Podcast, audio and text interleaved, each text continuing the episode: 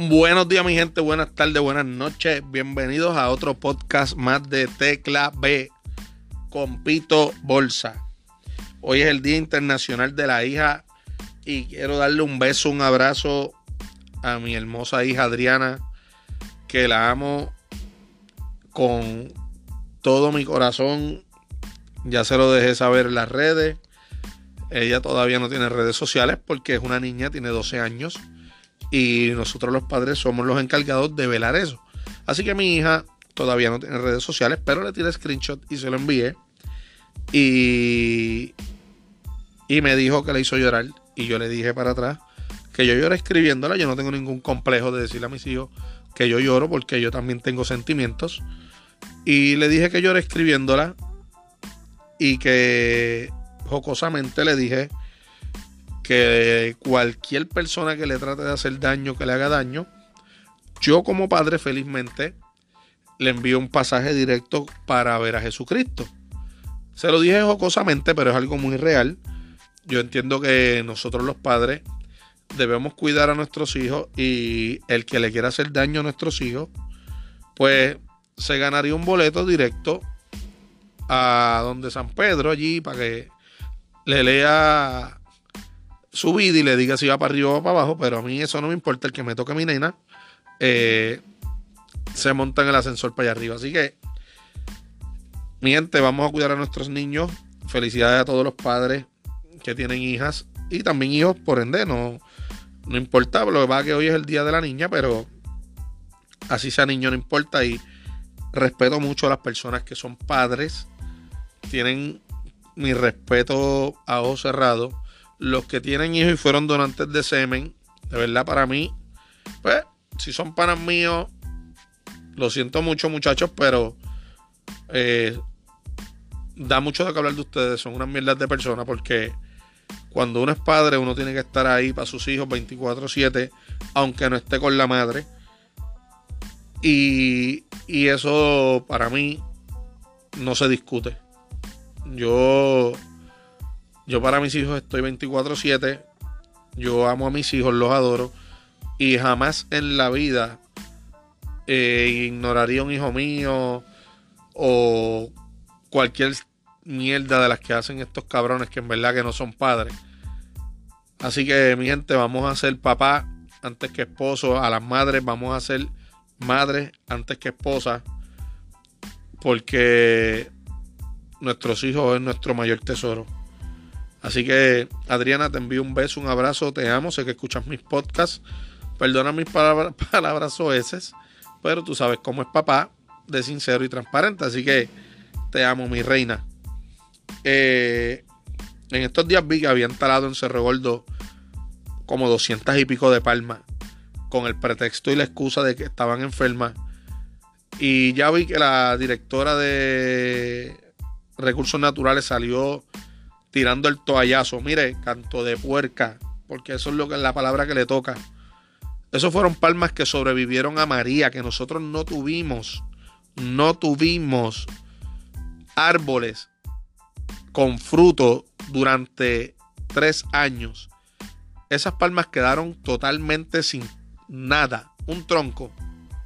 Aguantaron el huracán y usted le da luz verde a estos cabrones inversionistas que vienen del carajo a robarnos nuestros recursos por caprichos de estos millonarios. Y usted dice que no, que esos árboles estaban enfermos. Mire, vamos a hacer algo. Ponga en papel que si esos árboles estaban enfermos, pueden talar todos los que quieran. Todos los que estén enfermos. Pero si determinan los expertos, no pagados por el gobierno, determinan que esos árboles eran árboles sanos y los asesinaron por capricho, usted va votada ahí mismito del Departamento de Recursos Naturales, canto de puerca. Porque usted lo que es una puerca apoyando ese tipo de conducta. Y es un bochorno, es un bochorno que personas se presten para esas porquerías por intereses económicos. Yo honestamente, yo no soy capitán planeta. Pero yo sí puedo decir que yo era de los que cuando al otro día yo salí de casa y vi la, la, la sequía de árboles que teníamos en Puerto Rico, me dieron ganas de llorar. Cuando yo empecé a ver todo lo que era verde, lo empecé a ver crema y brown, porque no había una hoja. Cuando por las noches no soplaba la brisa, porque no teníamos árboles. Entonces ahí fue que yo aprendí lo importante que es mantener nuestros árboles. Así que, canto de puerca, no sé quién te atornilló en ese puesto, porque por lo que veo no sabes un carajo de los recursos naturales usted ahora mismo debe presentar la renuncia por la falta de respeto que hicieron en Cerro Gordo y que usted está apoyando. Porque eso, eso es una falta de, respeto para este país. Y tener personas como usted es un bochorno. Así que mira a ver si renuncia canto de puerca. Mi gente, creo que eso es la silla. Creo que a todos nosotros nos ha pasado que en algún momento eh, nos tocan vecinos. Y, y cuando llegan vecinos nuevos, uno no sabe qué esperar. Entonces, ahí es que, que uno viene a ver quién es el que está al lado, quién es el que está arriba. Y ahora mismo yo estoy lidiando con unos vecinitos que son unos puercos, que se pasan tirando mierdas para abajo yo vivo abajo.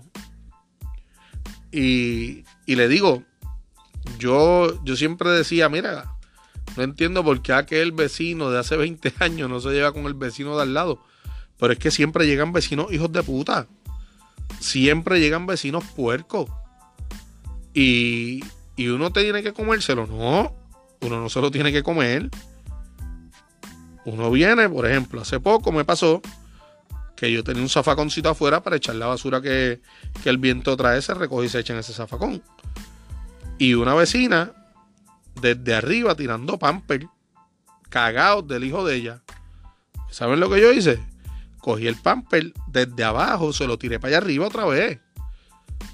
Hace poco tiró dos bolsas de basura y le di 10 minutos para que la recogiera. No la recogió. ¿Saben lo que hice? Cogí las dos bolsitas de basura, y se las puso encima del carro. No pasaron cinco minutos cuando ya las bolsas no estaban encima del carro y la habían llevado al zafacón. Pero ¿y por qué no fue así de rápida para recogerlas de frente de mi casa? Esas son las cosas que uno dice, estos vecinos son unos hijos de puta y hay que empezar a bregar con ellos de alguna manera. Y hacerlos entenderle que son unos puercos, de que son unos inconscientes de que abajo, abajo vive gente.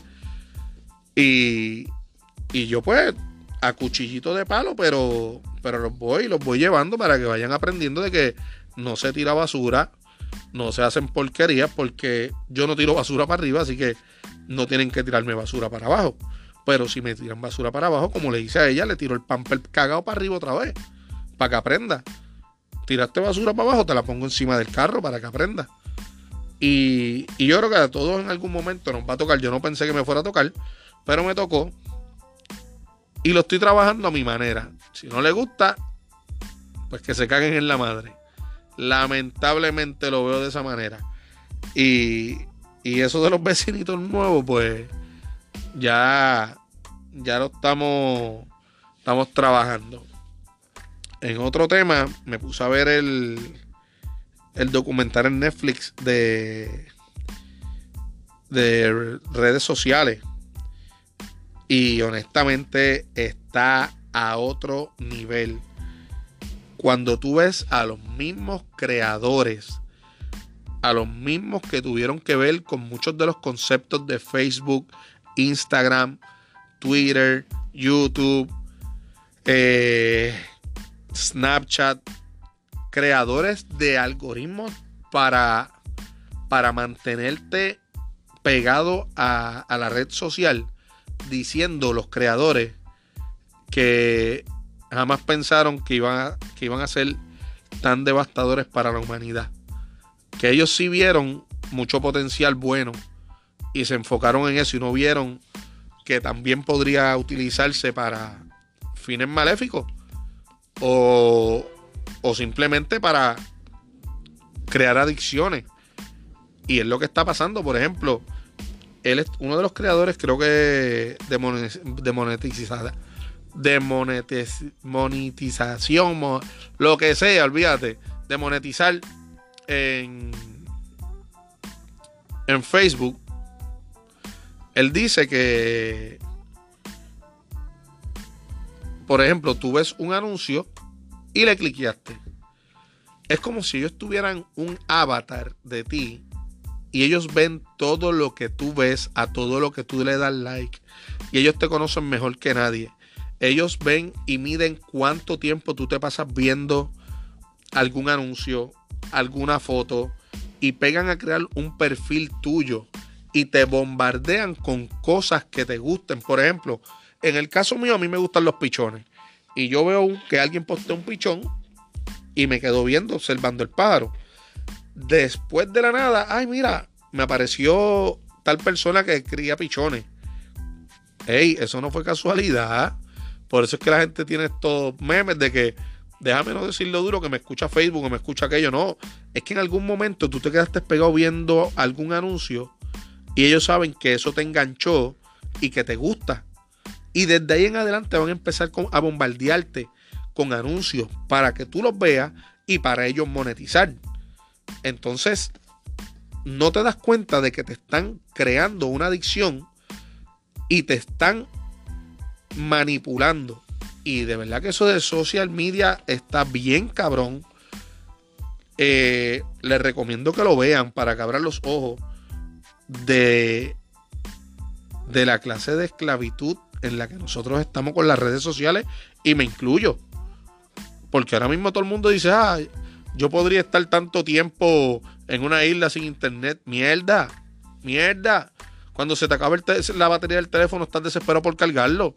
Entonces, ¿vas a estar un mes en una isla? No, hey, tenemos un problema de adicción y ellos explican que la generación Z son todos los que nacieron después del 1996, cuando ellos entraron a la adolescencia, ya estaban bregando en redes sociales y son los mayores consumidores de tiempo en redes sociales.